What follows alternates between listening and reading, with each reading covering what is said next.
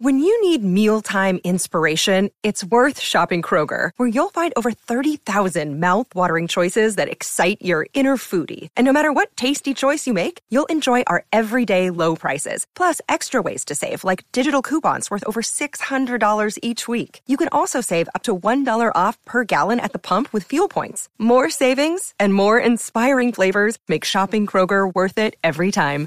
Kroger, fresh for everyone. Fuel restrictions apply. Look, Bumble knows you're exhausted by dating. All the must not take yourself too seriously and 6 1 since that matters. And what do I even say other than hey?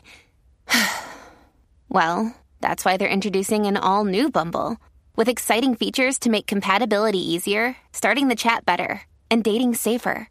They've changed, so you don't have to. Download the new Bumble now. From sponsoring cultural events to partnering on community projects, creating youth programs to supporting first responders, at MidAmerican Energy, caring about our community goes beyond keeping the lights on. It's about being obsessively relentlessly at your service. Learn more at midamericanenergy.com/social. La serie española que ha enganchado a todo el mundo. La Casa de Papel regresa a Netflix. Pero las cosas no van bien para el profesor y su banda. Todo puede joderse en una milésima de segundo. Nuestro cerebro se hundía como no lo había hecho nunca. Y con él, todos nosotros. Te ofrezco la libertad. Si no colaboras, 30 años. Tú decides, inspectora. Acabo de perder las cámaras del interior del banco. Estáis solos. Que ya no sois invencibles. Profesor, usted dijo que era imposible salir de aquí. Pero que iba a sacarnos. Cumpla su palabra. Tokio es un asesino. Mucho más que un atraco y tú lo sabes bien.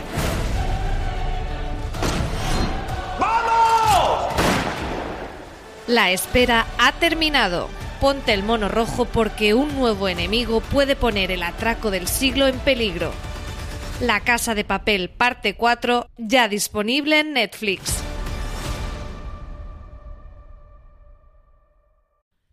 Bienvenidos a FDS Live, bienvenidos al espacio Fundación Telefónica. Bueno, en esta ocasión cada uno desde su casa, que estamos en cuarentena y hay que quedarse en casa. Con todos vosotros, Alberto Rey. Bienvenidos amigos a este nuevo Fuera de Series Live. Hoy no estamos evidentemente en el espacio Fundación Telefónica de Madrid, pero nos mantenemos dentro de su espacio virtual. Así que gracias espacio Fundación Telefónica y gracias a todo el equipo de Fuera de Series encabezado por Miguel Pastor, nuestro productor de eventos sin el cual nada de esto sería posible. Hoy vamos a hablar aquí de una miniserie incómoda pero también necesaria. Se titula La línea invisible y es la segunda serie de Mariano Barroso para Movistar Plus. Ya está disponible. Con él y con los actores de su serie hablaremos de la línea invisible, de otras series que se le parecen y de lo que ellos quieran contarnos. Así que bienvenidos a Fuera de Series Live, Mariano Barroso y Antonio de la Torre. Mariano y Antonio, ¿cómo estáis? Muy bien, estamos muy bien. Buenos días. Buenos días. Voy a empezar con una, con una pregunta para, para Antonio. Eh, Antonio, ¿esto podría ser peor? ¿Podrías estar promocionando La Trinchera Infinita? sí. O incluso podría estar promocionando una peli en la que no salgo, pero todo el mundo piensa que salgo. Que también es un fenómeno, es un fenómeno bastante habitual. Sí, es, pelis, es, un género en sí mismo. Series, quiero darte un titular, una primicia. Hay pelis y series en las que no salgo. O sea, hay cosas que se ruedan cosas en las que no estoy. Esto es una noticia que debe saber España en este momento. Es, a la gente le importa mucho más que el coronavirus este dato que te, que te confirmo. Yo te tengo que decir que hay una película que vi este año que cuando estaba ya a 10 minutos de terminar, yo estaba mirando y diciendo, ¿y Antonio La Torre cuando sale? No sale aquí. ¿Cómo no va a salir aquí? Tiene que salir. Eh, vamos a hablar del, de la línea invisible, Mariano. Eh, comencemos con el, con el, proyecto, porque me han dicho que la génesis de este proyecto es, curiosa e implica a, más personas. ¿Cómo fue, ¿Cómo fue comenzar la historia de la línea invisible? Bueno, yo me incorporé cuando ya estaba en marcha. A mí me la propuso Domingo Corral, el responsable de, producción original de Movistar, y ya estaba en marcha. Llevaban varios años desarrollando. Hay, dos guionistas fantásticos, Michel Gastambide y, y Alejandro Hernández, eh, que ya llevan mucho tiempo documentándose a partir de, lo, de, los trabajos de Abel García Rore, que fue quien tuvo la, la, idea original. Y bueno, cuando yo me incorporé había un material, había muchísimo material escrito, y yo les planteé las ideas que yo creía que había que, adaptar. Me, atrajo mucho todo el, proyecto porque me, parece que es una que toda la historia que cuenta la línea invisible es una, es una especie de, zona oscura o de eh, es, como un ángulo muerto de estos que no, que no se han contado, que no se conocen, ¿no? Y me parecía fundamental conocerlo porque mm, todos tenemos tanta información de lo que ocurrió después que, de alguna manera eso ha eclipsado lo que pasó antes o el origen de todo esto, ¿no? Y como ocurre siempre en, las, en todas las guerras y en las, grandes acontecimientos que condicionan luego la vida de generaciones y de países enteros, las cosas empiezan por los aspectos más nimios, por las motivaciones más pequeñas y más, y más, y más ocultas, más secretas y más eh, patéticas a veces, ¿no? De, una persona o de dos personas o de un grupo de personas. En, en esas cosas más pequeñas es donde está el germen de todo lo que pasa después. Explorar ese mundo me pareció fascinante y, bueno, y fue la oportunidad que me, que me propuso Domingo y Movistar y, de, ahí, de, ahí, de ahí venimos. Y este, este pequeño detalle, Antonio, que, a mí se me ha ocurrido porque creo que no es tan pequeño. A ti del proyecto, ¿qué te atrajo más del proyecto? Y fue, entre otras cosas, el nombre del protagonista que dices, ¿de verdad había una persona que se llamaba así? no, eh, a mí, o sea, me atrajo el proyecto eh, tres cosas y no necesariamente en ese orden. Uno, el contexto, el momento, contar ese momento. Además, el año en que yo nací, 1968, ese momento, ese, ese origen, como decía Mariano, de un sueño que devino en pesadilla. Segundo, el personaje, que me parecía un personaje fascinante, sobre, sobre el que no hay mucha leyenda y poca, mm, poco conocimiento. O sea, y, de hecho solo hay dos fotos, ¿verdad, Mariano? En, internet de, de, de, Este hombre, sí, sí, sí, sí. Y luego, y luego, aunque parezca que tal, trabajar con Mariano, yo tenía muchas ganas de, trabajar con Mariano hace nos conocemos prácticamente desde que yo decidí ser actor, que di un curso con él que fue memorable. Y, eh, te aprobé en el curso aquel, no, nunca me acuerdo. no, no sé. Pero no sé, si me suficiente se te olvidó, bueno, más vuelta de más para currar. y la verdad es que, bueno, no sé, me parecían tres factores, vamos. Eh. Y luego tengo que decir que, que, es una serie que yo la llamo película, la verdad, en el sentido de. Recuerdo un día que tenemos una secuencia de una tortura al personaje de Perú que, eh, que hace Emilio Palacios y estuvimos el día entero con eso. Y luego ha quedado un minuto de montaje, ¿verdad, Mariano? Me parece, calcularía yo casi en, la. Que vaya, vaya curro te has tenido que pegar, perdón, ¿eh? que me meta a preguntar de, corte y pega, ¿eh? porque, o sea, luego viendo la serie hay muchos recuerdos y digo, ah, tienes, que hacer una faena ahí difícil, ¿eh?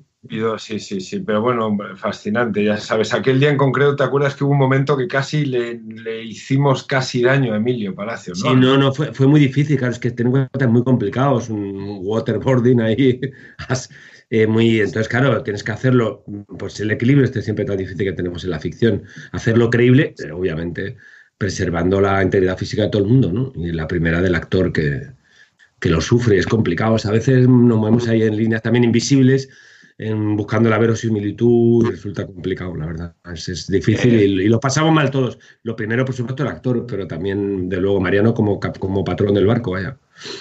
Mariano, es imposible no, conectar la, línea invisible con el día de mañana, tu anterior miniserie para, para Movistar Plus, porque ambas son también series periféricas sobre momentos históricos, pero que se centran en un personaje que es en sí mismo fascinante. Aquel, aquel interpretado por, por y este de, de Antonio de la Torre. ¿Cómo es el personaje de Melitón para que tú digas, es que merece su propia serie? No tanto el momento en sí mismo, sino el momento en el que él entra en ese momento.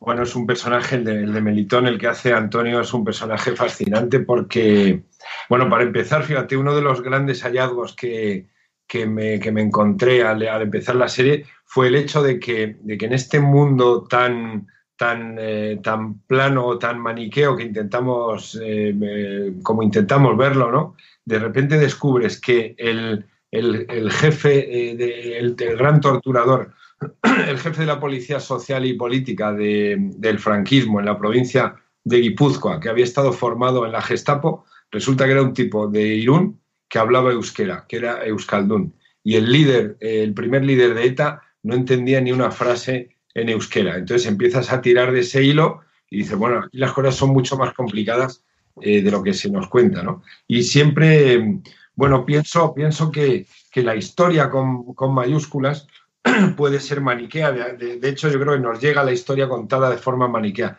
pero las historias que contamos nunca pueden ser maniqueas, tienen que estar llenas de, de personajes poliédricos. Eso lo tuvimos claro con Antonio desde el primer momento y en el caso del, del personaje que le encarna, la, la, obsesión, recuerdo, de, Antonio, que es, un, que es un actor de estos que no, que no hace falta decirle mucho, ¿vale? basta con, con ponerle un poco el, el, reclamo así delante y él se lanza. Entonces él fue buscar dónde estaba toda esa complejidad, porque lo que te puede hacer a nivel moral eh, detestable, horrible, siniestro incluso, a nivel humano puede, sin embargo, puede ser una bellísima persona. Siempre pensamos en esa gente que, que vemos en, los, en, el, en, la, en, las noticias, en el telediario, han detenido a un tipo que tenía 47 cadáveres en el jardín y entonces preguntan a la vecina y siempre dicen, pero si era un tío encantador, si a mí me daba aceite, siempre que yo le pedía me daba, me daba aceite, pero el tipo tenía 40 cadáveres, ¿no? Entonces, esa complejidad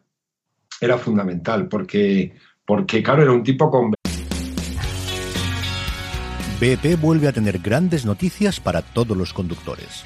Cuando vayas a repostar tendrás un ahorro de hasta 40 céntimos por litro en Península y Baleares y 35 céntimos por litro en Islas Canarias, incluyendo la bonificación del gobierno. Cada vez que visites una estación BP en la península y Baleares, puedes ahorrar y disfrutar de todas las ventajas que ofrecen en su programa Mi BP. Y si lo haces desde Canarias, podrás disfrutarlas a través del plan Dino BP. Así que ya sabéis, BP nos lo pone fácil para ahorrar al máximo estés donde estés. Hazte con su tarjeta en sus estaciones de servicio y si quieres consultar más información, puedes hacerlo en mibp.es y plandinobp.es.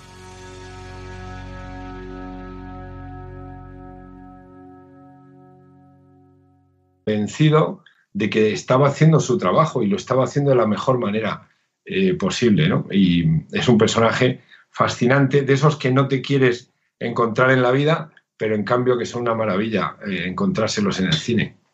El paralelismo, la comparación entre, entre cine y televisión a veces es, es no es necesario, pero en el caso de personajes como este y de, miniseries como esta, quizás sí que hace falta una miniserie o una serie larga para contar estos personajes que en dos horas no te da tiempo eso, a explorar esos grises. Tú, Antonio, como, como actor, tienes más tranquilidad o más comodidad porque te dan eso, más tiempo, más espacio.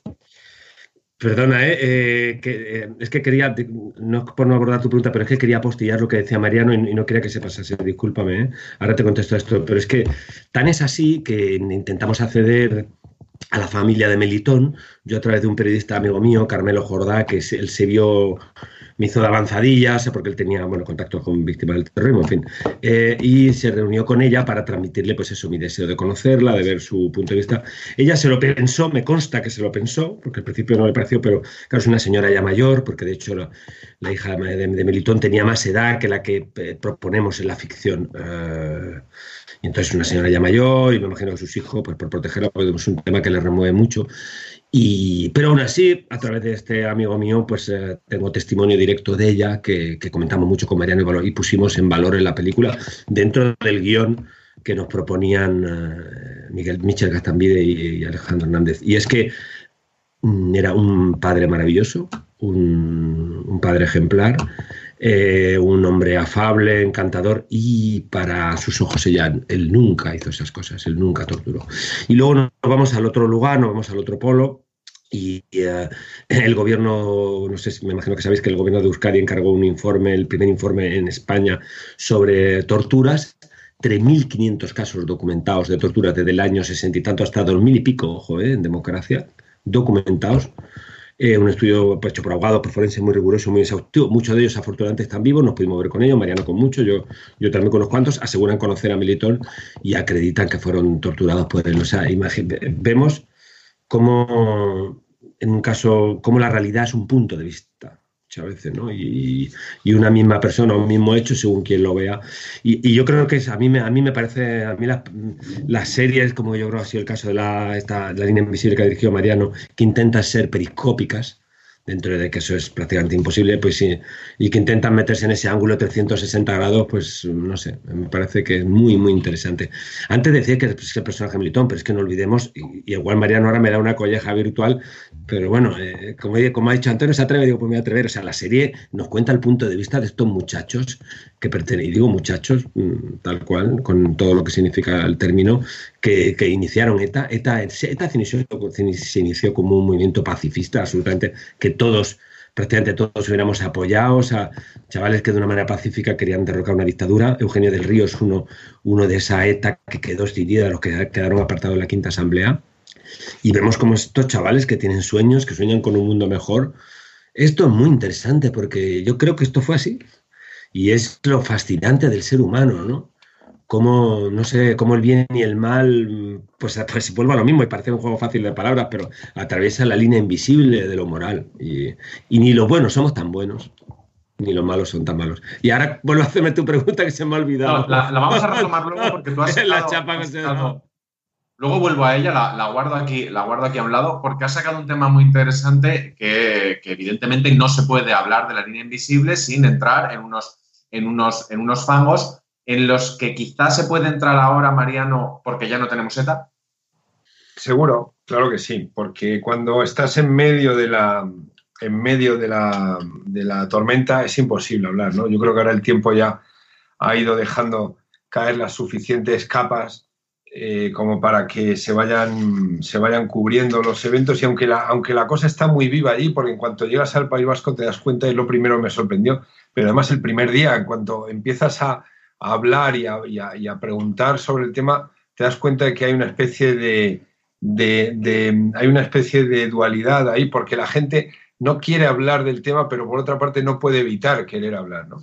Y, entonces en el, ahora es, tiempo de, hacerlo. Mucha gente pregunta ahora, oye, ¿y esta situación de la, del confinamiento, de la pandemia y tal? ¿Cuántas historias, no? Fíjate en, con qué en, cuestión de, días, ¿no? De repente las distopías que estamos tan acostumbrados a ver en la, y a hacer en la televisión y en el cine, de repente ahora la, distopía es, tomarse una caña en un bar, ¿no? Eso habría que hacer ahora una película sobre unos que van a un bar a tomarse una, caña, ¿no? De repente esta situación que vimos la hemos visto ya en muchas series antes, ¿no? En muchas películas. Ahora mismo ver eh, o, recrear todo el mundo de, de Melitón Manzanas y de Xavi Echevarriete, de todo aquel universo nos parece muy lejano en el tiempo, pero en aquel, en aquel momento era, era la realidad de cada, de cada día. Y ahora se puede contar, ahora se puede contar y además de esa forma que hablamos, de esa forma poliédrica, de esa forma en la que, en la que podemos ver que la, que la realidad era muy compleja, es decir, que, que había... Que, que, los personajes eran muy complejos y que, y que, y que quizá lo que, lo que tenían en común todos ellos, lo que tienen en común Melitón Manzanas y Xavi Echevarrieta era el, hecho de que ponían las ideas por encima de, los sentimientos y de las emociones, es decir, todos eran víctimas, era un mundo muy ideologizado en un sentido y en el otro, ¿no? Eh, claro que había una represión brutal, claro que había una dictadura franquista tremenda. Ahora, ¿hasta qué punto uno está legitimado a luchar con las mismas armas contra, contra un, régimen que hay, ¿no? ¿Hasta qué punto? ¿Dónde acaba la? ¿Dónde está, dónde está el límite, no? Eh, ahora se puede hablar, ahora podemos, ahora podemos eh, plantearnos esas preguntas que hasta hace eh, muy poco tiempo no podíamos. Voy a pasarle la, pelota a Antonio, haciendo una conexión que quizá le pueda parecer marciana, pero el otro día estuvimos también en Fuera de Series hablando con los Javis sobre ese primer capítulo fantástico de su nueva serie Veneno y me gustaría eh, leeros lo que aparece al principio de la serie como, digamos, advertencia, porque creo que tiene mucho que ver con la línea invisible. Es literalmente esto. Esta historia está basada en las memorias de Cristina Ortiz La Veneno y en los relatos de algunas de las personas a las que ella cambió la vida. Como en todas las historias que provienen de la memoria, hay algo en ella de realidad y algo de ficción. Y como en todas las historias de ficción, hay algo en ella profundamente verdadero.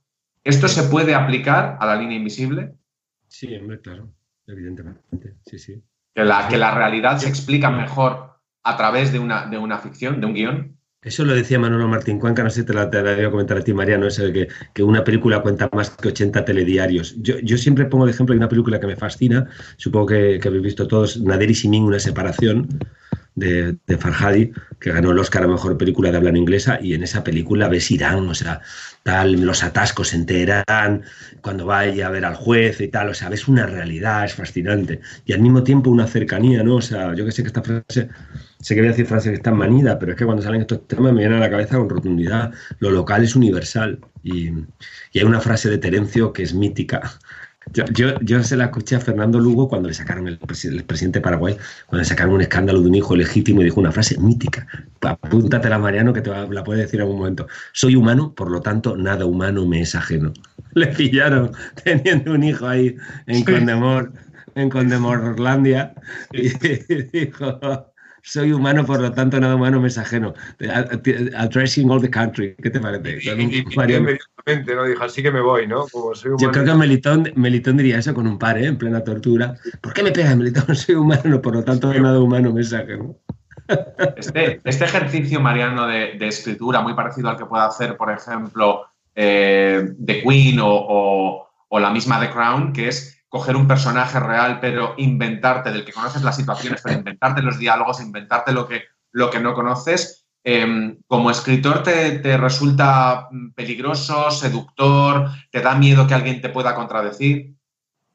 Bueno, cuando te metes en esto lo haces con todas las consecuencias. Mira, os voy a contar una cosa. Una vez estaba hablando por esto del el, puesto este de presidente de la academia, a veces me, me, me lleva a situaciones que nunca había vivido. ¿no? Una vez estaba con, lo, con, el, con Reyes, con Felipe eh, VI y con, la, y con Leticia, ¿no? Y entonces y estábamos hablando de cine, hablamos un rato, entonces les pregunté que si habían visto The Crown. Y, y entonces me dijo, el, el, rey me dijo que sí, sí, que la había visto entera, que le parecía buenísima, ¿no? Y entonces le pregunté, digo, pero eso, eso es real, todo eso que, todo eso que cuento, porque usted los conoce. Dice, y me dijo el tipo, me dijo el, el, rey, me dice, dice, dice, hombre, pues yo lo he visto, dice, yo te puedo asegurar que no, que no es verdad. Dice, pero claro, eh, ¿quién sabe cómo es la vida privada de nadie? Ahí caben tantas versiones como uno quiera hacer. Y le dije, me acuerdo que le dije, digo, pues sabe que están preparando una serie sobre, sobre su familia, ¿no? BP vuelve a tener grandes noticias para todos los conductores. Cuando vayas a repostar tendrás un ahorro de hasta 40 céntimos por litro en Península y Baleares y 35 céntimos por litro en Islas Canarias, incluyendo la bonificación del gobierno. Cada vez que visites una estación BP en la península y Baleares, puedes ahorrar y disfrutar de todas las ventajas que ofrecen en su programa Mi BP. Y si lo haces desde Canarias, podrás disfrutarlas a través del plan Dino BP. Así que ya sabéis, BP nos lo pone fácil para ahorrar al máximo estés donde estés. Hazte con su tarjeta en sus estaciones de servicio y si quieres consultar más información, puedes hacerlo en mibp.es y plandinobp.es.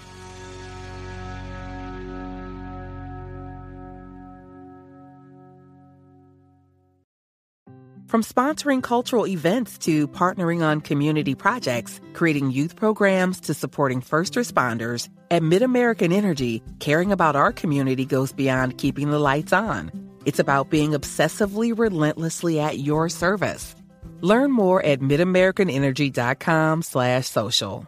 Entonces, me llamó la atención que él lo conocía y que no le daba importancia, o sea, como que asumía que se pudiera hacer y que además que, que, no era, que, no, que no tenía por qué ser real, pero que era una ficción. Es decir, lo mismo eh, a otro nivel, pero es lo, lo que hemos hecho. Es decir, tenemos datos, tenemos muchos datos, pero ¿quién conoce las verdades últimas? ¿no? Siempre claro. recuerdo que decía, que decía eh, García Márquez, que decía que, que tenemos tres vidas, la vida pública, la vida privada y luego tenemos la vida secreta, que, que no es ni la privada. O sea, tenemos entonces la vida, ¿quién conoce nuestra vida secreta de cualquiera de nosotros.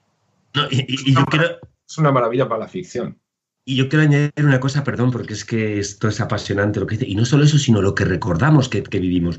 Yo, eh, porque yo tengo, o sea, yo hice una película La Noche de 12 años, donde interpreté a Pepe Mujica, el expresidente del Uruguay, y, y me vi con él. Y entonces, pues, y él pasó un periodo de 12 años de confinamiento que se volvió loco, pero, o sea, quiero decir, él empezó a oír voces, además ya psicosomatizando, o sea, que le, le notaba, decía un calor en la oreja y tal, que empezó a oír voces, decía que le habían tal. O sea, fue un viaje de locura absoluta. Y, y, el tío no le daba, también un poco define su personalidad, porque no había manera de que él te contara cosas. Sea, se, iba del tema. Es que yo creo que de alguna manera ya no quería recordar, no quería, porque decía, no, no, sí, sí, sí, seguro, seguro. Este fue una persecuta mía, no, ta, ta. Pero no, no te daba bola, o sea, no había manera de que te contara, de que recordara aquello. O sea, aquella experiencia que él vivió, tan increíble, tan, tan brutal, tan... Uh, que él dice que le privilegió como persona que le hizo, pero bueno, tan, con tantas ganas de interpretar, ¿verdad, Mariano? Y de contar, ¿no? Es, es, se, se pierde en la, en la noche de los tiempos, se pierde en la memoria. La memoria es un relato distorsionado de lo que ocurrió. Es que eso, eso es lo, lo, Claro, esto es un capítulo Black Mirror. Si pudiéramos fabricar una memoria real de lo que ocurrió. O sea, ¿Cómo eh, esa hija de Melitón, la, la persona real, eh, ¿cómo, cómo, cómo, manejas el, el, la realidad de, tu, de un padre que, que miles de personas cuentan que vivieron lo que, lo que vivieron? ¿no? O cómo, yo conozco mucho a, un hijo, un tipo, un tipo entrañable que es el hijo de Batista. El, el, dictador cubano, ¿no? Entonces, ese chaval, claro, ese chaval tenía 12 años cuando salió de Cuba y, para él Batista no es el Batista de la historia, con mayúscula, ¿no? Para él Batista es su padre y era un padre encantador y me recordaba un poco a esto, ¿no? Eh, pero claro, es así, la, la, memoria es selectiva sobre todo porque si no, no podrías vivir, no podrías vivir con todos esos recuerdos agolpados, fíjate, en Mújica, ¿no? Sí, sí, sí, sí, sí, es que sí es curioso cómo la experiencia humana de alguna manera se pierde. O lo que nos llega es una cosa ya como, como uh, digerida, como, como cocinada. Bueno, claro, esa, eso es... indignación como... Sí, por eso lo, lo devolviendo... de... Cuando, cuando escuchas a Carmen Martínez Bordiú referirse a Franco como el abuelo, que tienes un punto como de indignarte profundamente y luego tienes que entender que para ella, en su, en su mundo, es no el es abuelo. abuelo. Claro, es que no, no es en su mundo, es el único que tiene, es que todos tenemos un abuelo y ella, ese es su abuelo, claro, tiene toda la lógica del mundo. Y conectar con, con, con, la hija de Melitón, por ejemplo, Antonio, ¿eso es, eso es realmente bueno o, o luego te das cuenta Hombre, de que no te ayuda? Creo que sí, o sea, si tienes ahí, creo que imprescindible, para mí imprescindible, imprescindible para ampliar la mirada, tío, es que tú no puedes, o sea, tal, o sea, yo tengo mi ideología tal y de hecho me posiciono bastante, y, bueno, Mariano la conoce porque nosotros teníamos tal y nos íbamos también tuvimos buenos momentos, ¿eh? que tú así contado, parece que estamos todo el rato torturando y torturándonos, pero tuvimos buenos momentos y nos fuimos a un día memorable que nos fuimos Mariano y yo a, a, a comer un sitio, pasamos un sábado un, un, domingo, no recuerdo qué día fue Mariano, maravilloso, los dos, eh, y hablamos mucho de política y tal, y yo tengo mi posicionamiento, pero claro, cuando me, cuando me, para hacer este viaje tengo que darme desnudo, tengo que darme desnudo de ideologías y desnudo y tal, y meterme ahí, tengo que, que tengo que que liberarme de mis prejuicios y, y, la única manera de ampliar la mirada es escuchar a los demás con atención, con absoluta atención y como una, iba a hacer un taco y una P, punto supresivo, esponja.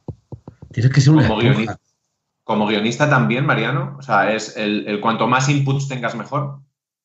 Claro, es que si no va a salir una cosa manipulada y va a salir una cosa eh, paternalista y, va, y vas a, va a estar siempre el guionista detrás, del, va a estar el personaje eh, hablando por el guionista. Y entonces no hay cosa que provoque mayor rechazo que, que eso, ¿no? Por eso luego cuando, me acuerdo de el, aquellas críticas que se le hacían a Bruno Ganz cuando interpretó a Hitler porque le humanizaba.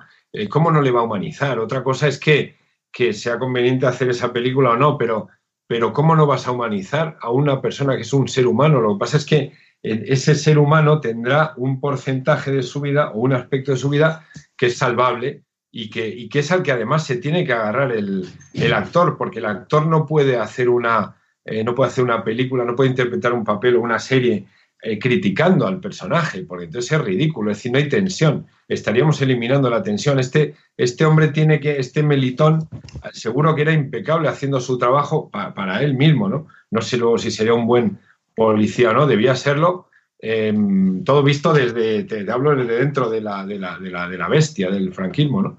Pero tenía que serlo porque si no, no le habrían ascendido, ¿no?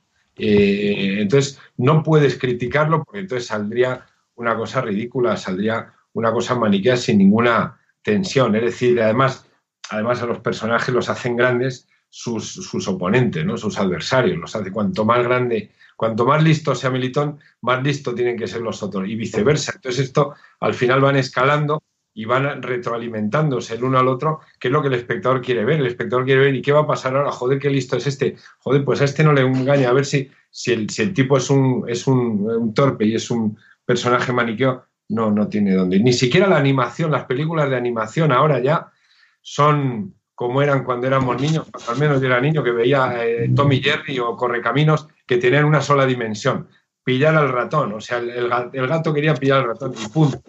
Ahora las películas de que ven los niños son películas de, personajes poliédricos, las películas de Pixar, estas son películas en las que los personajes son cabrones y son lúcidos y son brillantes, pero son mm. mezquinos hasta los niños. Yo creo que hemos visto ya tanta ficción eh, audiovisual que ya queremos complejidad, si no, no nos lo creemos. ¿no?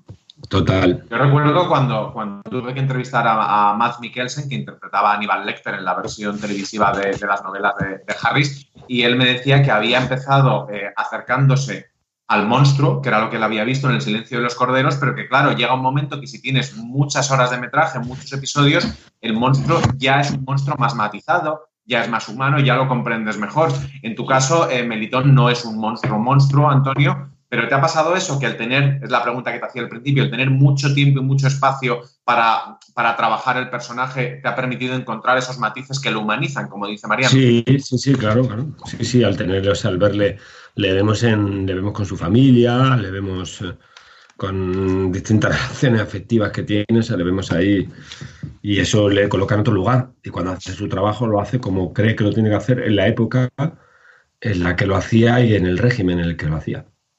Pues chicos, teníamos entre nuestros espectadores escondida a nuestra redactora jefe de fuera de series, Marina Such, que la vamos a meter ahora mismo en esta conversación porque ella nos va a hablar de series que se parecen o no a la línea invisible, series que tienen todas un común denominador. Bienvenida Marina a este fuera de series live número 12. ¿Cuál es el común denominador de todas estas series que nos traes hoy?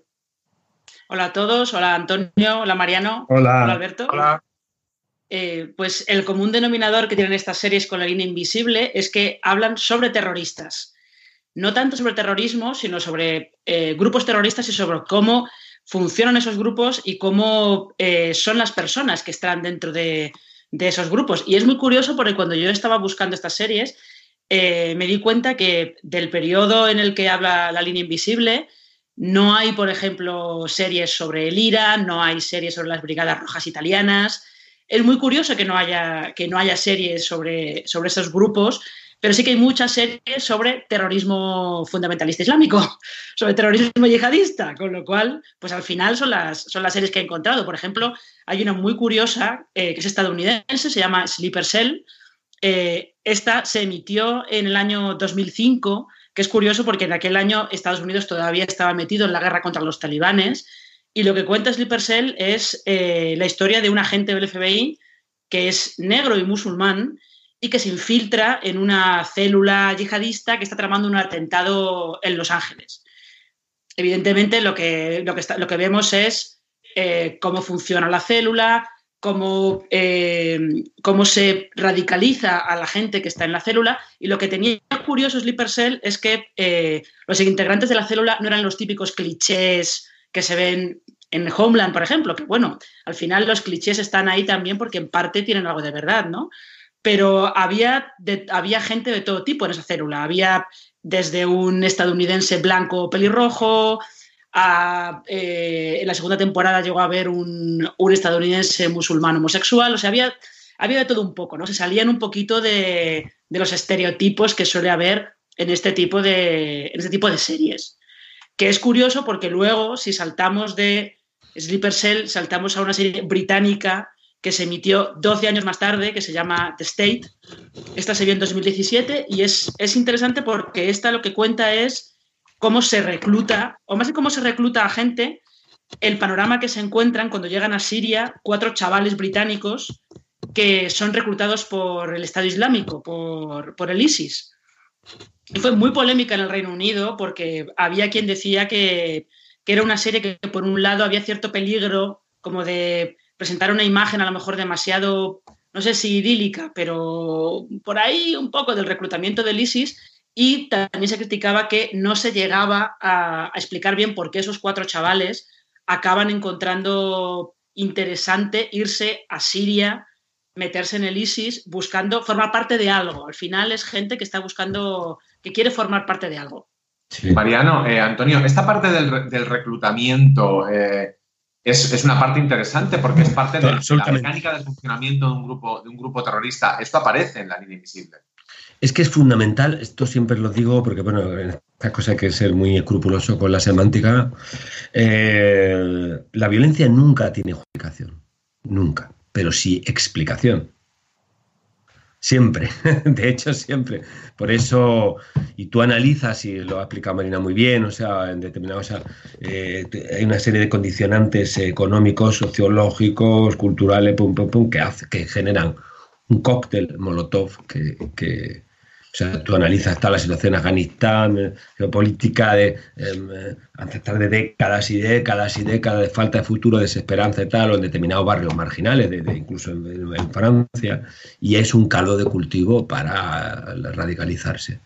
La desesperanza te lleva al miedo y el miedo te lleva al odio y el odio te lleva a la violencia, a la guerra y a la muerte. Entonces, bueno, al final, eh, hablar de todo esto es, eh, Marina, esencial. Es decir, bienvenidas a las series, aunque luego no lo consigan y tal. Y, y en la línea invisible, pues nos dirán que si estamos blanqueando a ETA. Me parece que, porque tú hablas antes de la serie pero para mí, y ahora Mariano me volverá a dar una colleja virtual, pero o sea, para mí la, la, la, valentía, entre otros muchos grandes aciertos de esta serie, que estoy hablando de mi libro, pero es que lo digo de corazón, es que tiene el punto de vista de estos muchachos que, que, que comenzaron del origen de ETA, lo, estamos con ellos. Estamos con Xavi Echevarría, de principio a fin. Eso uno de los retos al trabajar esta historia, tan, desde el guion y luego sobre todo también para los actores que hacían, sobre todo los que hacían estos chavales, y también Antonio y su, y su gente, ¿no? Con Pablo Derk y demás, el hecho de, que había que hacer abstracción de lo que todos sabíamos que pasó después y que fue algo tan grande. Pero claro, es, muy difícil no interpretar, no, no trabajar una, unos personajes eh, ignorando lo que, lo, que, lo, que pasó luego, ¿no? Y haciendo abstracción, olvidándose de lo que vino después, porque esta gente es muy importante eh, que se sepa esto y que, y que quede claro en la serie, creo que lo hemos conseguido. Lo que estamos contando es el proceso de unos chavales que empezaron convencidos de que lo suyo era un sueño y que en un momento dado la pesadilla empezó a surgir y que en un momento dado, mm, eh, no olvidemos que estamos en la época de las guerrillas latinoamericanas, de la guerrilla de Argelia, de los movimientos revolucionarios en todo el mundo, del Mayo francés. Coincide, fíjate, coincide la muerte de, o el asesinato de, Melitón con el Mayo francés. Esto fue en junio, me parece, y el otro fue en mayo. Es decir, es una época en la que está idealizada toda la, toda la lucha revolucionaria. Las pistolas se consideran un instrumento más, pero luego la realidad, y ahí es donde está la tragedia de que vive, esta, que vive todo este pueblo, toda esta gente y todo su pueblo por extensión, la, distancia que va desde el momento en que deciden eh, pasar a la, a la, acción, entre comillas, la acción armada, y cuando la emprenden. Es decir, una cosa es decidir con la cabeza que a este tío yo lo mataría y otra cosa es matar. Y entonces ahí ya destruyes, no solo destruyes la vida del que matas, destruyes la tuya y la de todo tu entorno. Y, y, fíjate, eso, eso, eso se produce una, una, una, una reacción en cadena y se destruye un pueblo durante décadas, ¿no? Se, se convierte un pueblo, en, se convierte en, una tragedia para todo, para todo un pueblo, en dos mitades de un todo que son incapaces de reconocerse, incapaces de, de, sentir el uno por el otro, banalizando el dolor ajeno, banalizando la, la violencia, tremendo, ¿no? Y todo empieza por una cosa que en principio parece que es bien intencionada. Había una escena fantástica en el sur de Erice, que siempre recuerdo que era cuando, cuando Rafael Aparicio, no sé si os acordáis, le decía, me parece que era, no sé si era Iciar Boyain o la otra chica que hacía el personaje aquel, que le explicaba... Esto, esta chica, sí, que le explicaba tal por qué su padre estaba fuera y no se hablaba con su abuelo, no sé qué, y decía todo por las ideas, todo por las ideas, ¿no? Las ideas eh, que son fundamental tenerlas, pero hay que colocarlas, porque las ideas, las ideas, claro, abren brechas en los pueblos y, en, las familias. Hay un documental, un documental que hizo eh, Manuel Martín Cuenca, el de Carrillo, y Carrillo se dejó de hablar con su padre por la política. O sea, se dejó de hablar con su padre y se tiró toda la vida, se tiraron toda la vida peleados.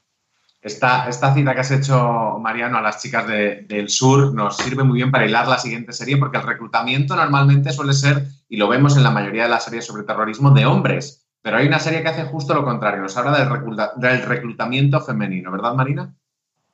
Sí, es una serie sueca que se llama Califat, Además, esta es, se, acaba de, se acaba de estrenar ahora mismo, se puede ver en, en Netflix sin ningún problema. Y esta serie cuenta en realidad dos historias. Una que es de una agente de servicio de inteligencia sueco que eh, es contactada por una, la mujer de un terrorista del ISIS que vive en Siria y que se ha enterado de que va a haber un atentado en, Suecia. Y luego, por otro lado, lo que tienes es la historia de tres adolescentes suecas que eh, empiezan a dejarse querer, como quien dice, por una persona que tienen en sus vidas que les empieza a hablar de, del ISIS y de Siria, les empieza a contar que esto es genial, que todo es maravilloso, que si ellas, pues, en casa o en sus vidas no terminan de encontrar, no terminan de encontrar un algo, lo que comentábamos antes de sentirse que formas parte de algo, pues que ellas lo pueden encontrar en Siria. Y las tres, pues se dejan, se dejan querer, se dejan convencer, y cuando llegan a, a, Siria y al ISIS, evidentemente se dan cuenta de que las cosas pues, no son como se las han contado y son mucho peores de, de lo que les han contado. Que es Porque esta es una, una, serie que nos cuenta un hecho real. Eh, esta no, la que nos cuenta un hecho real, no cuenta un hecho real como tal, pero sí que, sí que cuenta muchas historias de adolescentes europeas que eh, son reclutadas por el ISIS, acaban en Siria eh, y luego las familias intentan sacarlas de allí. Sobre todo es un, creo que es un caso que se está dando mucho en, en el Reino Unido, por ejemplo. Pero no, la serie que cuenta una historia real, que esto sí que tiene cierto contacto con, con la línea invisible, es una serie israelí, que aquí en España está en, en, HBO España, se llama Our Boys, y esta serie lo que hace es eh, dramatiza unas, unos hechos que ocurrieron en 2014, en el verano de 2014, cuando eh, son secuestrados tres adolescentes judíos ultraortodoxos, se pasan 15 días de los que no se, no se sabe nada de ellos, las familias eh, rezan por ellos, piden por favor que los devuelvan y al cabo de 15 días aparecen asesinados. Y todo apunta a que ha sido jamás. Entonces, como represalia, eh, es secuestrado un adolescente palestino, que también al, al, poco tiempo aparece asesinado. Entonces, esta serie, que en Israel, en Israel evidentemente fue muy polémica, lo que te muestra es no solamente al policía que investiga estos casos, sino que te muestra también, por un lado, al padre del adolescente palestino, que de repente se encuentra en la misma posición en la que estaba la familia de los, de los judíos, de los chavales judíos secuestrados al principio, y te, también te enseña a esos asesinos, a los secuestradores, cómo se van autosugestionando para matar a estos chicos, cómo se van preparando de, vale, están secuestrados, los tenemos que matar, venga, vamos a contarnos a nosotros la historia, vamos a, a sugestionarnos de, de, Vamos a buscar razones. Vamos a buscar razones para matar a estos chicos. Cuando estás tratando una, eh, Antonio, una, una, historia que está basada en, en hechos reales o, o si no en la, en la realidad, hay que ser más delicado con este de vamos a buscar razones porque a lo mejor no son las que tú como, como actor o el guionista metería en el personaje las que ocurrían en la realidad, pero sí que son las que tienen narrativamente más sentido. Claro. Eso es complicado. Bueno, yo, yo creo que hay que acercarse a estas historias con alma de periodista, intentando ahí como, como buscar ahí. A mí esto de luego lo que más me, me más me atrae, más me, me, me, me, interesa, me parece hasta casi una obligación. O sea, siento, siento un código deontológico incluso con eso. O sea, me parece muy importante. No sé, siento ahí como una. hey, what's up? Just got my flu and COVID shots. You get yours yet? Nah, I don't have insurance. Dude, lots of places have the shots for free. Really? But are they even safe? Yeah, and vaccines help prevent serious illness. I'm not missing out on this season. Especially with Nate's party coming up. Okay, okay. I'll get mine too. Shots hurt a little, but missing out hurts a lot. Get your flu and COVID vaccines. Brought to you by Iowa HHS. This holiday, whether you're making a Baker's Simple Truth turkey for 40 or a Murray's Baked Brie for 2, Baker's has fast, fresh delivery and free pickup, so you can make holiday meals that bring you all together to create memories that last. Baker's, fresh for everyone. Free pickup on orders of $35 or more. Restrictions may apply. Choose from a great selection of digital coupons and use them up to five times in one transaction. Check our app for details. Baker's, fresh for everyone. un compromiso casi de la ética periodística de contar eso, de tratar de ser lo más fiel posible dentro de que está aficionando, porque creo que haces un servicio a, a la historia, a la sociedad, en la medida en que seas capaz de, de fidelizar aquello que ocurrió, porque todo el relato siempre sirve para la reflexión.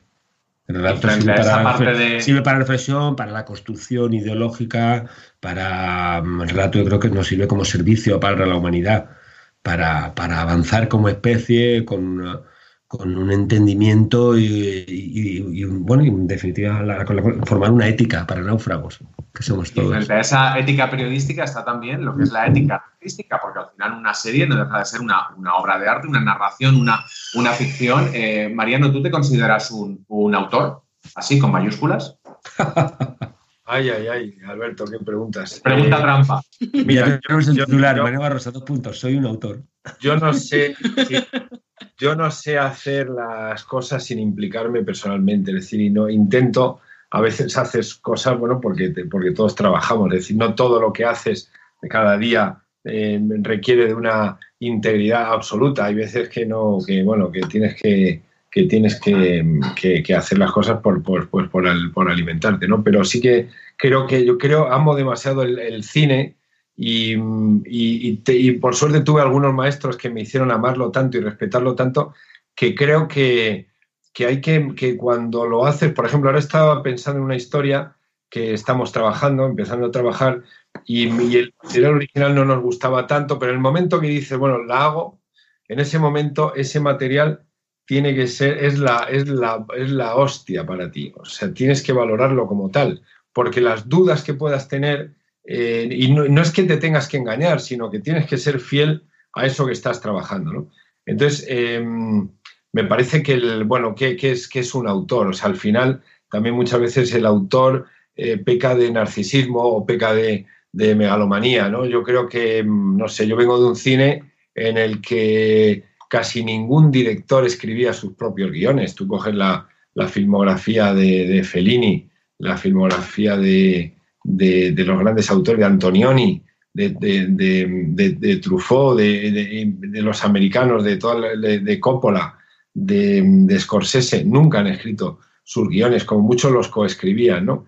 Entonces, esa, eh, eh, no me siento autor en el sentido eh, de que sea víctima de la psicosis de autor, de que tenga yo que ser el autor y firmarlo todo. No, no lo necesito. Creo que me puede implicar totalmente y de hecho me viene una historia como esta y me parece fascinante y me implico a muerte. Y en, eso, en ese sentido sí, sí considero que soy un autor, en que me implico hasta arriba y soy, en eso me parezco a los actores. Creo que, creo que a veces están, los autores están sobrevalorados eh, y, no hay tantos al final, ¿no? No hay tantos autores que marquen una diferencia en la historia del cine, ¿no? Pues con permiso de, Antonio, vamos a darle un poco de brillito a Mariano, conectando la línea invisible con un par de series muy de autor y de autores que aquí nos gustan mucho. Comencemos por la primera, que antes entre bambalinas ya nos la ha citado Mariano. Sí, sí, sí. Mariano ha hecho spoiler, pero fuera de, fuera del micrófono, así que no pasa nada. Porque la primera, que es Carlos, que es una miniserie que es de un director francés que es muy autor, que es Olivier Assayas. Eh, y Carlos contaba una... Lo que pasa es que Carlos te cuenta una historia de un terrorista concreto. Esto, más que un grupo terrorista, es un terrorista concreto, que es Carlos, el Chacal, un terrorista muy famoso de los años, años 70, un terrorista marxista venezolano, que empezó en los 70 actuando en, Europa eh, por la liberación palestina. Los atentados iban dirigidos a, llamar la atención sobre la liberación palestina. Pero es curioso porque a lo largo de, los cinco, las cinco horas que dura esta miniserie, lo que vas viendo es la evolución de, Carlos y la evolución de los ideales y cómo acaba siendo un terrorista a sueldo, básicamente. Eh, a sueldo de Gaddafi, de Ceausescu, de quien, de quien le pague por hacer eh, sus atentados. Que eh, es, es, curioso que tengamos esta serie de Olivier Sayas, que es Carlos, que es alguien muy implicado en guion, dirección, en todo, y que la unamos con otra serie que también toca el terrorismo, pero esto es un poquito especial, que también se puede considerar muy autor, pero autor, en este caso, por la manera que tiene de dirigirla, que es el coreano Park Chan-wook. La serie se llama La chica del tambor. Está basada en un libro de, John Le Carré, también está ambientada en los 70.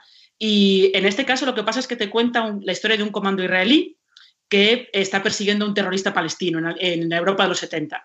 Y lo que hacen es contratar a una actriz a la que infiltran dentro del grupo este, de este, terrorista para que se acerque a él y sea su novia. Y lo interesante que tiene la serie es que está todo contado, está toda contada como si estuvieran montando una obra de teatro. Porque a ella tienen que eh, construir el papel, enseñarle cómo se dirigirla, básicamente, y sí que ves a través de ella, sí que ves un poco los resortes de lo que podría ser un reclutamiento, pero en este caso porque tienen que construirle el papel de esa novia del terrorista y tienen que dirigirla, eh, lo que quieren conseguir de ella para que ella les entregue al terrorista. Pues ahora vamos a ponerle el, el mute a, a Mariano por si refunfuña y le vamos a preguntar a Antonio cómo es Mariano Barroso como director. y pues va a sonar a peloteo, pero es que realmente, o mil películas eh, con Mariano, la verdad. Ojalá me vuelva a llamar para otra cosa porque es, eh, es eh, relajado, empático, seguro, aunque tenga sus inseguridades, no las transmite en el rodaje ni al equipo, con las ideas claras. Mm, no sucumbe a la tensión o, a la, o al estrés o a la, o, a la histeria y, uh, y con, con una idea del relato. Voy a ver si ha desayunado mi hijo. Vengo, vengo en 10 segundos. vale, vale. Sí, sí, bebe. Es, una, es, es, es maravilloso. Entonces vamos a. Se la suda, no tiene, no tiene ego, no tiene ego, como veis, porque no, no, no cede a la tentación de quedarse a ver qué coño digo. Y la verdad es que la verdad que no, no está, después está de puta madre, está muy bien para, para, Además, para este tipo de proyectos, es que es verdad que se, han rodado, y lo, digo, y no me, no me quiero contradecir en absoluto, que se han rodado casi como una película. O sea, para mí La línea visible ha sido casi como una película larga, pero también es verdad que, bueno, había que apretar el culo. Quiero decir que, bueno, había, de hecho, había segundas unidades que prácticamente funcionaban como una, quiero decir, o sea, como otros rodajes, ¿sabes? O sea, eh, a mí eh, Fernando Izquierdo me ha dirigido muchas veces en segunda unidad, toda la secuencia del Palacio de Ayete, yo qué sé, por, por citarse así cosas que me acuerde. Porque, bueno, era un rodaje de cuatro meses, pero había que apretar por, precisamente por la, por la calidad del producto. Pero para mí ha quedado una peli larga de cinco horas, vaya. O sea que... Y luego, aparte de ser tú el, actor que lo hace todo, todo en España, eh, conectamos mucho la chica del tambor con, con, la línea invisible, porque en la chica del tambor está Florence Pugh, que era una actriz que entonces no sabíamos quién era, y ahora es una de las actrices jóvenes y no jóvenes con mayor proyección. Eh, en la línea invisible tenemos a Ana Castillo. Y entonces Mariano, como te iba diciendo, y Mariano, como te iba diciendo, Estábamos contando que en, la, que en la línea invisible no solo, está, no solo está Antonio, sino que hay tres actores que están en un momento buenísimo de sus carreras, como son Ana Castillo, Enrique Auquer y, y Alex Monet. ¿Cómo es trabajar con estos jóvenes prodigiosos, Mariano? Bueno, mira, es que yo creo que trabajar con estos, con estos actores, y ahora te puedes ir tú, Antonio, si quieres a la azotea un rato. No, pero, pero hay, hay muchos, hay muchos eh, mitos, Alberto, en esto del, del, cine, ¿no? El director es el autor y los actores son unos que vienen y hacen lo que les dices. Entonces, yo creo que con, con actores que vienen y hacen lo que les dices no se debe trabajar directamente porque no van a aportar nada. Eh, los, los, actores con los que hay que trabajar, aparte que tienen más o menos mínimamente que encajar en el, en el personaje que van a, a, a interpretar, pero son actores que tienen que ir mucho más allá de las líneas que están escritas mucho más allá de, la, de, las directrices que tú les puedas dar y que desde el primer momento tengan la sensación de que se van a hacer cargo de su trabajo y lo, y lo van a hacer de manera eh, que va a crecer, va a ir más allá ¿no? de lo que les propones. Entonces, eh, en ese sentido, y te decía lo de los mitos que hay sobre el director, autor, yo creo que en ese sentido son autores también de su parte de, de, de, de película o de serie, ¿no? Y lo, que es difícil es encontrar actores con, con, la edad que tenían los personajes de la línea invisible, encontrar actores que puedan interpretar a esa gente y que lo hagan de la manera, eh, de esa manera, ¿no? De manera que parezcan que son eh, autores también, que son creadores y que son gente que está, eh, está, que está, en cierta manera, bueno, pues responsabilizándose de su trabajo y aportando cosas, cosas y propuestas todo el rato, ¿no? Eso lo tiene Ana, que es una actriz brillante, eh, generosísima. Eso lo tiene Alex y eso lo tiene Enrique. Es muy curioso eh, estudiar a, Alex y a Enrique porque cada uno, Alex es totalmente eh, cerebral, intelectual y Enrique es una especie de, de, de hormona andante, ¿no? Es una, es una especie de, de, emoción, es un corazón con patas, ¿no? Y Alex es muy cerebral, pero los dos se complementan y, y además son muy amigos desde hace tiempo. Son, es una, son unos actores fantásticos, igual que Patrick Criado y, y otros, ¿no? Pues tú mismo los has presentado, Mariano, con Alex y con Enrique. Vamos a hablar justo ahora mismo. Así que muchas gracias, Mariano, muchas gracias, Antonio, y muchas gracias, Marina. Seguimos en esta Fuera de Series Live, ahora con más actores de la línea invisible. Pues efectivamente, aquí los tenemos conectando desde sus distintos confinamientos, Alex Moner y Enrique Auquer, y también el colaborador de Fuera de Series, Álvaro Nieva. Hola chicos, ¿cómo estáis? Bien, hola, muy bien. Buenos días. ¿Qué tal? Pues lo primero es conectar con lo que acaba de decir Mariano, que él considera que los autores de series no son solo los que las escriben, sino que los actores también tenéis una, una parte autoral. Menudo brillo os ha dado, ¿eh? Joder, pues muy bien. Sí, totalmente. Hombre, sí, tenemos, tenemos una, una, una faceta creadora también los actores, evidentemente. Sí, sí, se podría decir que somos autores de la serie también, es verdad, es verdad. Hablando un poco de, cómo el proceso de, vosotros entrar a una serie histórica, esa documentación que a vosotros llega, cuánto material tenéis, de cuánto disponéis y cómo empezáis a trabajar con eso. Ah, pues, pues yo, por ejemplo, empecé como a, documentarme sobre José Antonio, que tampoco hay mucho, la verdad. O sea, me sorprendió lo poco que hay, porque así de, de primeras. Luego, luego me di cuenta que existía un libro que había escrito él, uh, que se llama Vientos Favorables, que, que, tampoco está descatalogado, no lo encontraba en ningún sitio, porque al fin, al fin y al cabo es, un, es como una retrospectiva que él hace sobre, sobre el nacionalismo vasco desde 1839 a 1959, creo y es un ensayo sobre, sobre, sobre su, su, su conciencia política o sobre su idea política de, de, la retrospectiva de esta vasca, ¿no? Y esto lo encontré en Murcia, en una, en una librería que estaba descatalogado y me lo enviaron desde Murcia y me puse a leer este libro, a, que es un libro suyo, de, de José Antonio, donde se entiende muy bien cómo piensa y me fue muy bien leer este libro.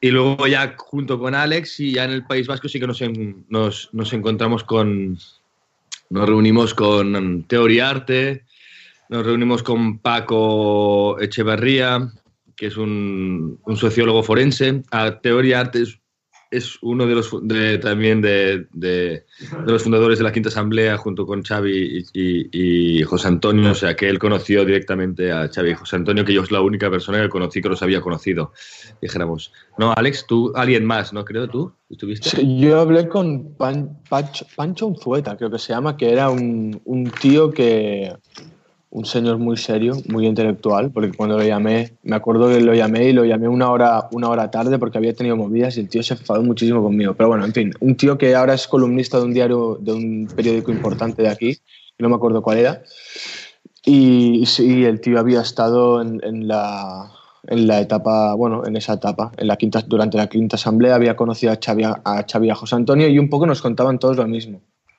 Era un poco raro porque Realmente es lo que dice Enric. De estos personajes no había mucha información. Y la peña que los conocieron eran muy mayores y todos nos contaban un poco lo mismo. Costaba mucho como, como encontrar pinceladas distintas que te ayudaran a, hacer un, personaje más completo. Todos nos, nos, contaban un poco lo mismo. Nadie nos, nos contó en plan, hostia, pues recuerdo una cosa súper específica de José Antonio, de Xavi, que al menos a mí me llevara como a un sitio... Eh, que no pudiera explorar en el propio libro que me leí de Xavi. No, encontré nada como súper peculiar con la gente con, la que hablé. Aparte, Alex, era, era, bueno porque realmente de repente encontrabas que había, o sea, que había gente que nos contaba cosas de ellos dos o de su relación que luego esto tampoco estaba en el guion. ¿No? O sea que tampoco, lo, tampoco lo podías hacer del todo. Y al final con Alex siempre decíamos, ¿no? Que, que era casi mejor como que son dos personajes que tampoco están en el imaginario colectivo de los españoles, ¿no? Pues casi que era mejor olvidarnos de cómo eran exactamente y concentrarnos mucho más en lo que el guion quería explicar y cómo nosotros podíamos explicar estos personajes, ¿no? Lo, o lo que, se quería, lo que se quería contar realmente en el guion. De, este hecho, Mi, mi, viaje con Xavi no fue tanto, bueno, fue uno muy, muy, muy concreto que es el de, el de intentar, yo como Alex tuve que dejar de, pensar en que lo que tenía que hacer era interpretar el Xavi que yo pensaba que había existido en la realidad. sino mi, mi, viaje fue el de encontrar el Xavi que había dentro de la historia, dentro del guion que habían desarrollado ellos, tanto Mariano como la gente de Movistar, y encontrar el personaje que estaba ahí descrito. Que creo que, por ejemplo, Enric integró mucho mejor, porque él desde el principio eh, es como que interpretó que él tenía que poner su energía en el personaje y que a través de eso se encontraría a José Antonio, igual que yo tenía que hacer con Xavi, pero yo me quedé como en, una capa muy... Como, intelectualicé mucho a Xavi, ¿sabes? Pero creo que esto le fue bien al personaje porque el personaje era un intelectual que vivía la vida desde esta racionalidad. Entonces es como que yo como actor me convertí en lo que en cómo el personaje era, de alguna forma, ¿sabes? Creo que esto me ayudó al final, aunque es un poco raro de, de, de, de entender. No sé si me pilláis. Yo sí. sí, ¿no? Eh, pero había en, en, ese proceso, tanto por vuestra parte o por parte del equipo de la serie, de, de, los guionistas, de los directores, etcétera, ¿había cierto miedo de que no fuese la serie realmente fiel o, o simplemente querían contar una historia independientemente del rigor histórico que pueda tener o no eh, por, por, la documentación que haya? Sí, sí, sí, sí, sí existía, ¿no? Bueno, yo al menos lo tenía. Eh, existía como una cierta, como una cierta responsabilidad, un cierto cierto miedo. Es, es, evidentemente que era un tema donde, donde al ser un tema real, donde al, al haber habido mu muertos reales, ¿no? Pues, pues el acercamiento a un tema donde se, se pueden herir sensibilidades, pues siempre, siempre, siempre asusta un poco, ¿no? Al final también te tienes que desprender un poco de este susto y, y poderte trabajar lo mejor que sabes y, y, ya está. Pero, pero sí, me, me acuerdo que sí que había un, ¿no? Un, un, un, querer documentarnos muy bien. Mariano también se lo ocurrió mucho con nosotros, nos, nos, nos, acercó muy bien al tema, ¿no? porque nos fuimos a vivir un tiempo antes a, a Donosti y desde allí pues empezamos a hacer toda esta investigación, ponernos en contexto, entender un poco bien el tema. ¿no? Yo... Además, vosotros normalmente hacéis, eh, habéis hecho personajes y trabajos en series y, y, películas contemporáneas, es decir, que no, que no hablan de una época pasada que no, que no habéis conocido. Os habéis metido en ese universo de, la, digamos, de las producciones de, de época y además en una época complicada, contando una historia complicada. ¿No os habría gustado empezar haciendo eso, el famoso cine de tacitas, que estás en, en, en una especie de, de, de, amares para siempre, donde nada es tan importante como en la línea invisible? Hay muchas cosas que tener. Y, um, yo, yo, creo que, yo creo que sí, sí que hemos hecho eh, proyectos donde no sé, de época, ¿no? Tengo la sensación de, mira, con Enric mismo hicimos La Batalla del Ebra, que es una TV movie que dirigió Román Parrado, donde, donde contaba la historia de unos cuantos chavales que estuvieron en la Quinta del Biberón. Y también fue un, un trabajo inmersivo, o sea, era, era, importante sensibilizarte con el periodo eh, en el que vivían los personajes. No, no, no sé, no sé si, si estabas preguntando esto o no. Sí, no, lo que me, lo que me preguntaba es si, si hay que hacer las cosas como con una doble vertiente. Es decir, por un lado hay que ser fiel a la época y por otro lado hay que contar una historia que no es necesariamente solo una historia de esa época, sino que es muy metafórica y que está muy conectada con el tiempo presente. ¿Esto tú cómo lo ves, Enrique? Yo, yo por ejemplo, tengo la experiencia también, aparte de la... Yo tuve la, la coincidencia de que hice la, la peli esta con Alex, la TV-movie de Román Parrado, La hebra del brazo a la batalla, y luego, luego uh, paralelamente estaba haciendo otra, otra obra de teatro con Luis Pascual, que se llamaba In Memoriam, que iba también sobre la batalla del Ebro y sobre la Quinta del Biberón. Era un In Memoriam a, los chicos que se fueron a luchar menores de edad a la batalla del Ebro. Y había algo, ¿no? Algo que, que nos dimos cuenta haciendo mucha investigación también y mucho compromiso con, con, con el momento histórico y, con, y para contar unas historias de, de, de una gente que vivió una, un, un periodo, ¿no? un momento, que eh, ahora me estoy a lo mejor yendo a un sitio que, que no es la pregunta, pero, pero ¿por, ¿por, qué contábamos esa historia en ese momento? ¿no? ¿Por qué Luis Pascual se puso a contar ese, eso que nunca se había contado? Y nos dimos cuenta entrevistando y hablando con muchos uh, de los biberones que quedaban vivos, que tenían 96 años, de que ellos habían empezado a contar sus historias a sus nietos mientras habían estado callados durante toda una generación de sus hijos, ¿no? Y por eso... Hey, what's up? Just got my flu and COVID shots. You get yours yet? Nah, I don't have insurance. Dude, Lots of places have the shots for free. Really? But are they even safe? Yeah, and vaccines help prevent serious illness. I'm not missing out on this season, especially with Nate's party coming up. Okay, okay. I'll get mine too. Shots hurt a little, but missing out hurts a lot. Get your flu and COVID vaccines. Brought to you by Iowa HHS. This holiday, whether you're making a Baker's Simple Truth turkey for 40 or a Murray's Baked Brie for 2, Baker's has fast, fresh delivery and free pickup, so you can make holiday meals that bring you all together to create memories that last. Baker's, fresh for everyone. Free pickup on orders of $35 or more. Restrictions may apply. Choose from a great selection of digital coupons and use them up to five times in one transaction. Check our app for details. Bakers, fresh for everyone. Y, y allí hubo mucha, mucha, como que nos dimos cuenta de, de, del paso del tiempo, ¿no? Y que por qué se empezaba a contar esa historia ahora. Y creo que, no sé, a lo, que a lo mejor pasa esto también con esta historia, ¿no? Que nos hemos atrevido a contarla ahora, pues no, no yo no sé por qué la, la se está contando ahora, ¿eh? No, no tengo la respuesta, pero creo que, que, va, creo que va por aquí, un poco. Y no sé por qué me he ido a, a explicar esto, porque no, no, era esa la pregunta. Porque estás en tu casa y puedes hablar de lo que quieras. Sí, de lo que me da. De... Hablando un, un, poco del proceso ese de construcción de vuestros personajes, quería que nos contaseis también un poco cómo influye el meterse eh, la ropa, porque hemos visto que había un estudio muy concreto de cómo viste cada personaje, también teníais cosas de atrezo desde los DNI de, o los pasaportes de los personajes, cómo todo eso va creando una atmósfera para que vosotros entréis mejor eh, en personaje. Alex, por ejemplo.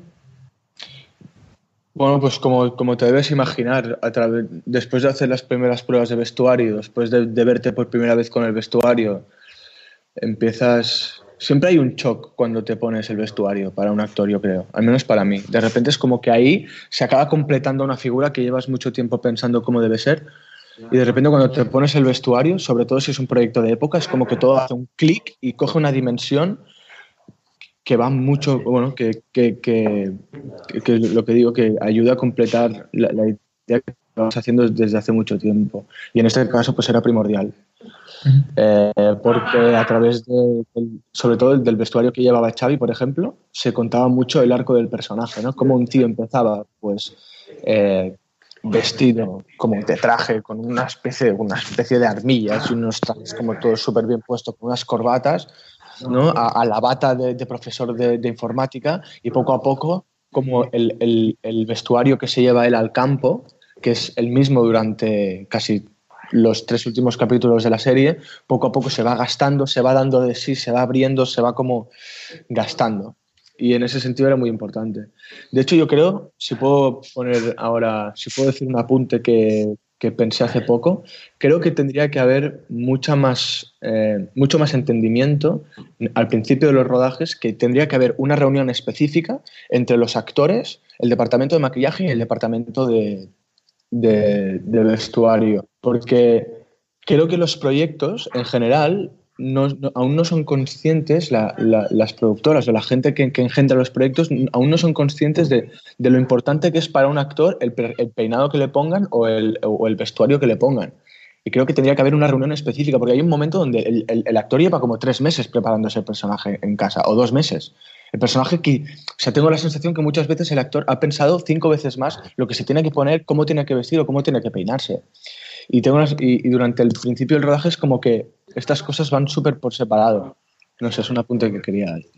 Y en ese proceso también eh, trabajáis mucho lo físico y el lenguaje. O sea, vosotros además que sois actores catalanes tenéis acento catalán, supongo que habéis tenido que, que eso trabajarlo para, para el acento vasco. Y no sé si también en cuanto a la presencia corporal, también hay, digamos, una forma de ser vasca o queréis transmitir un tipo de, pues eso, de, cómo se mueve la gente en, una comunidad autónoma en concreto, eh, por ejemplo, Enrique. Sí, yo, yo, yo, yo, soy... O sea, que, que, me coge esto, ¿no? O sea, la, responsabilidad de la que hablaba antes, yo siempre la tengo con todos los personajes, tanto, ¿no? Me, me, da igual al final el contexto, y siempre intento, intento como familiarizarme mucho con, con eso y, y, siempre me ha gustado, pues con Alex nos fuimos a, Alex su familia es de Azpeitia, de parte de madre, sus abuelos y sus tíos, y, nos, y Alex se fue mucho antes. Y luego yo llegué a Azpeitia como un mes antes de empezar el rodaje. Y, y pedimos con Alex de, de, instalarnos como en el piso de Donosti. Nos fuimos a Azpeitia, me presentó su familia y, y Azpeitia y el monte, el monte vasco y luego y sus gentes y, y hicimos una inmersión allí muy, que a mí me sirvió mucho. Yo siempre la he hecho, ¿no? Cuando hice Quien ayer Romata también me fui a vivir a Galicia, que Alex también me acompañó en esa ocasión. Uh, y, y, cuando hice el Gary también me puse muy en contacto con, con personas con diversidad funcional y, y, y, a mí es una parte del trabajo que, que, me interesa mucho, que la encuentro la búsqueda, la búsqueda del resultado, ¿no? El, es como la, una de las partes más artísticas, como la documentación y, el, y todo esto, a mí, a mí me flipa hacerlo, ¿no? Y ahí, es que es curioso, pero aunque, aunque sean solo unos días, el, el hecho de irte al, al, lugar donde, donde va a pasar la historia que haces, sobre todo, me acuerdo con Enrique cuando hizo aquí en Romata, que yo había estado rodando... Eh, siete meses en Galicia y me dijo, hostia, tío, ya tengo como, Enrique me dijo, tengo como todo el guion como estructurado y he estudiado mucho las escenas, pero, pero creo que me, molaría, que me molaría mucho ir a Galicia. Y el hecho de ir para allá y estar simplemente cinco, seis, siete días allí, es increíble como de repente la, la, la cabeza se, se, se, te abre, es como que se, se abren nuevas puertas por el simple hecho de haber estado ahí unos cuantos días, ¿sabes? De haber comido esa bueno, comida, porque... de haber... ¿Sabes? Es heavy. No, porque también, no sé, es como tú tienes, tienes eh, se, tiene que, se, tiene que también conseguir un imaginario compartido, ¿no? Al final con, con, los que vas a hacer las escenas, con los que vas a, con los que tienes un guion compartido donde hay un imaginario compartido, ¿no? Con Alex en este proyecto, pues teníamos un padre ausente, a una madre que solo la había visto por foto de, de María, ¿no? De, la actriz hace de nuestra madre. Intentar empezar a crear un imaginario compartido de que nos enseñen los sets o la idea de sets de nuestra habitación, de nuestra casa, de, de cómo es ese pueblo que, que, hemos estado mil veces, de cómo son, de cuál, de cuál es. Me acuerdo un día con Alex que nos fuimos a un cementerio de Azpeitia y nos pusimos allí en ese cementerio escuchando con un vientecillo que hacía y nos sentamos allí y nos pusimos a hablar sobre nuestros personajes, sobre lo que creíamos, sobre nos inventábamos conversaciones. Hostia, verdad, tío. No ¿Te acuerdas? Y, no y, todas estas cosas como que van sumando ¿no? en, en, un imaginario compartido, en un, en un en... También con Alex tuvimos mucha suerte porque yo y Alex somos súper amigos, es como mi hermano pequeño y hemos vivido juntos cuatro años, es el padrino de mi hija y, y creo que ahí había ya una relación que venía de casa, ¿no? De, de amor, de amor fraternal y de, de cariño y, y, y, creo que todo eso se, se huele. Y de odio también. Y de odio. Ahora que hemos, que hemos devuelto a, es que lo, a Mariano Barroso lo a su... Perdona. ¿Qué, Ale? No, que el otro día lo pensaba, que el hecho de que... Porque, porque muchas veces pensaba, joder, me acuerdo cuando había cosas que, que, me, que, me, enfadaban de ti, igual que había cosas que, que, a ti te enfadaban de mí por el hecho de que nos conocíamos tanto. Creo que durante mucho tiempo he pensado que esto es algo que nos fue a la contra y creo que es todo lo contrario, tío. Que esto es una capa, esto es una capa que dos personas que no se conocen tanto es imposible que consigan. Precisamente la de cruzar las, las barreras de, de, la envidia y del odio, tío. ¿Sabes? Uh -huh. Esto es súper positivo. Es muy, muy, muy positivo. Porque muchas veces pensé, joder, qué mierda, tío, esto con otro actor no me pasaría. Pues claro, evidentemente, con otro actor no te pasaría y es muy positivo que te esté pasando con Enrique y que te quiero.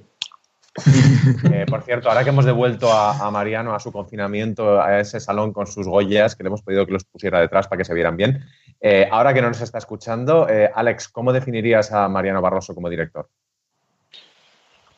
Pues un tío con el que es muy fácil trabajar y, y no sé, un tío muy sensible, muy inteligente no sé, tiene, tiene muchas cualidades de, de, las que me molan de un director. O sea, un tío que está full con, con la historia, un tío que, que lo, lo, puedes llamar a cualquier hora que te lo va a coger y cualquier tipo de duda que tengas te la va a responder, aunque sean las 12 de, de, de la noche.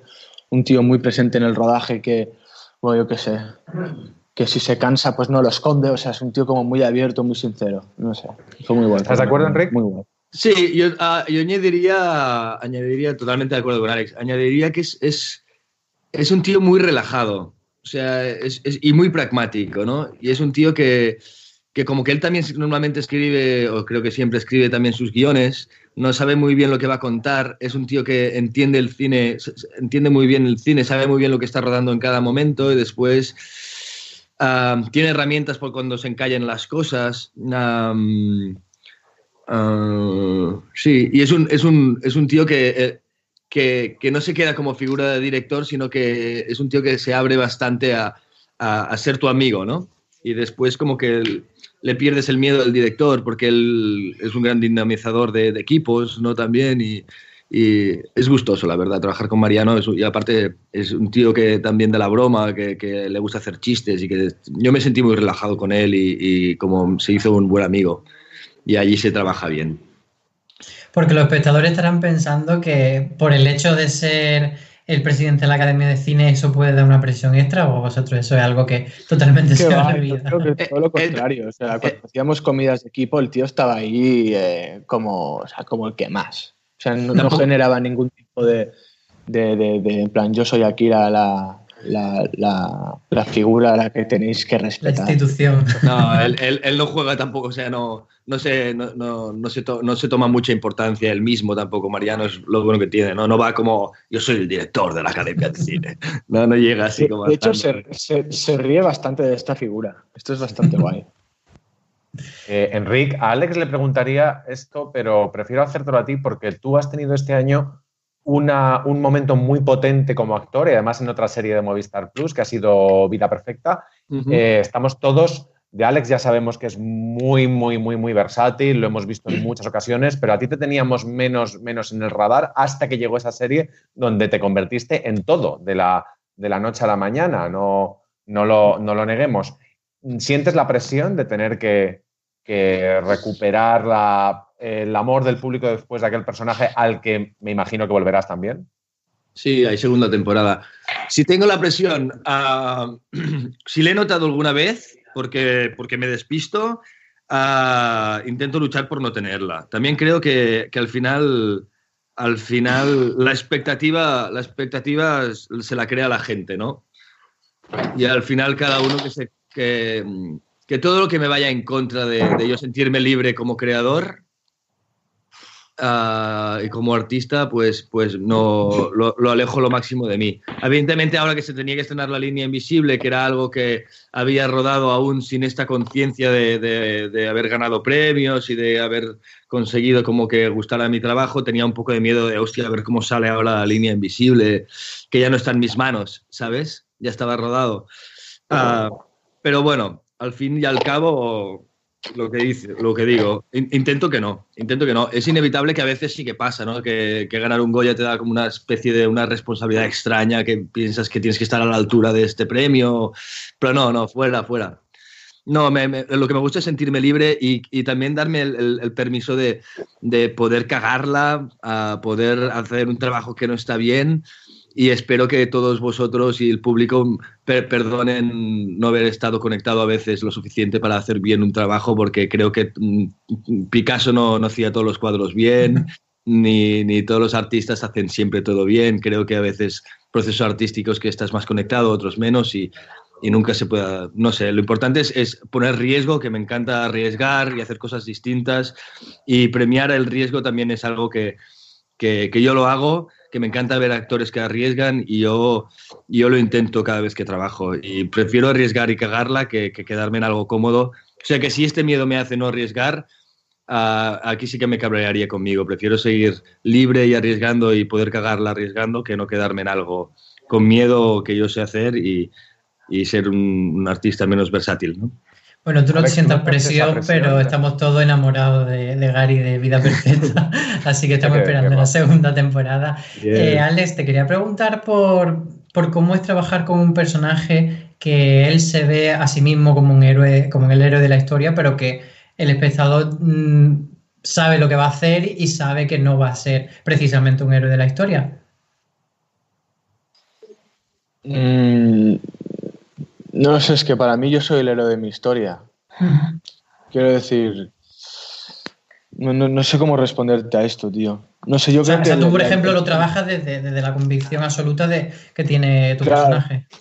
Sí, sí, yo, yo, yo, yo paso de, de- intentar moralizar la serie. O sea, yo creo que el visionado, el visionado va, va- de la serie va a crear diferentes tipos de espectadores y en ningún momento mm,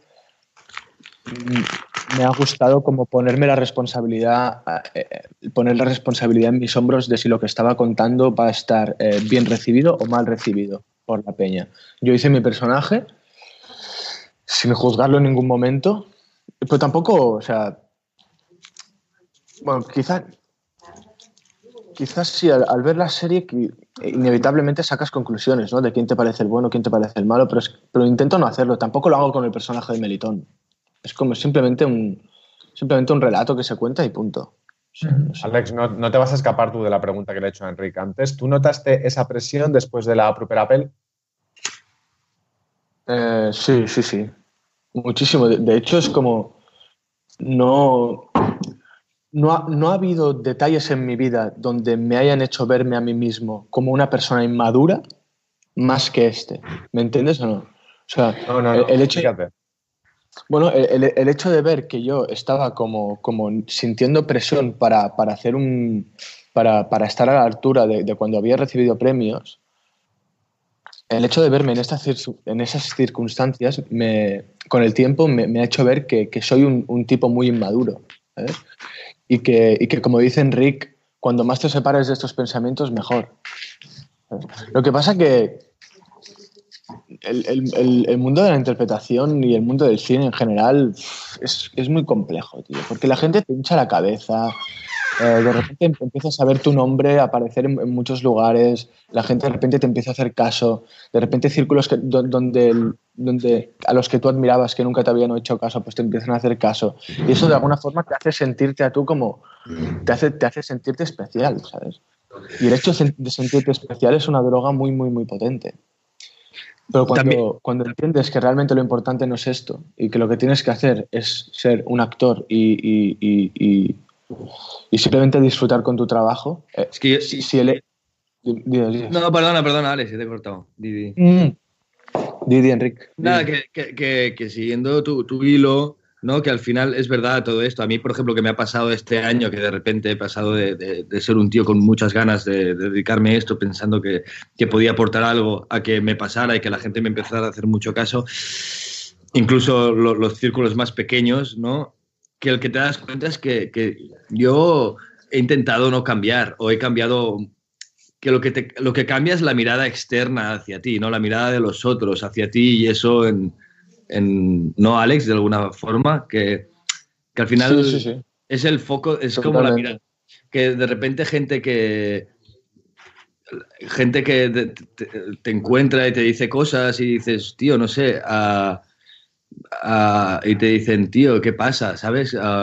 Ya no, que estás cambiando y dices, yo no estoy cambiando, ¿sabes? A lo mejor es tu mirada hacia mí que está puesta desde otro sitio ahora, ¿sabes? Y esperas algo de mí que, que no era, ¿sabes? No sé, algo así. Pero vosotros dos podéis, eh, podéis tener una tercera persona sobre la que exponer esas opiniones porque estáis con Ana Castillo, cuyo, cuyo fenómeno es muy parecido al vuestro. Es de repente una actriz que hacía sus cositas, de repente hizo el olivo, nos fijamos todos en ella y ahora de repente es la actriz joven para tener en cualquier, en cualquier película o cualquier serie. Mm. Sí, sí, Ana, Ana, pues que Ana es increíble, ¿no? Para mí Ana es, es, es, es que ella ya como persona es una, es una tipa que, que es muy sana. Yo cuando me encanta estar con Ana porque es una tía sanísima que, que, no, que vive la vida con, con un centro y con está muy concentrada en lo que tiene que estar concentrada. No, para mí es un ejemplo. Cuando, Sí, la, ve- cuando la veo digo, joder, qué gusto, ¿no? De tía, está como, como tranquila, risueña, concentrada, sabe cuál, cuál es su sí, sitio. totalmente. ¿no? Ana, a mí, a mí me flipa, aparte que es una actriz como la copa de un pino, ¿no? Cuando la veo trabajar le veo una libertad, siempre una cosa, una cosa que la veo trabajar y digo, hostia, tío, es que parece que, que, que, que, que no hace nada y lo hace todo, ¿no? El otro día, eh, Alex, me, me la definió Javier Cámara, que la ha dirigido en, en la serie que protagoniza. Me dijo, no, no, es que Ana Castillo es una genio. Sí, sí, es una, es una monstrua, total. Pues chicos, muchas gracias por acompañarnos en este Fuera de Series dedicado a, la línea invisible. Ha sido un placer entrar en vuestras casas porque hemos entrado literalmente. Muchas gracias por acompañarnos. Gracias también a Álvaro Nieva, a Marina Such y a todo el equipo de Fuera de Series, sobre todo a nuestro productor eh, Miguel Pastor. Y os esperamos en el próximo Fuera de Series Live, que probablemente sea también virtual, pero antes de lo que todos creemos, volveremos a vernos en el espacio Fundación Telefónica quizá también con vosotros. Os invitamos a que vengáis cuando queráis y con la serie que queráis. Muchas gracias, Enrique. Muchas vale, gracias. Gracias a vosotros. Y a vosotros, vale, espectadores. A vosotros. Un beso muy fuerte. Y a vosotros, Chao. espectadores, hasta la próxima. Os esperamos en Fuera de Series Live. Muchas gracias. Adiós.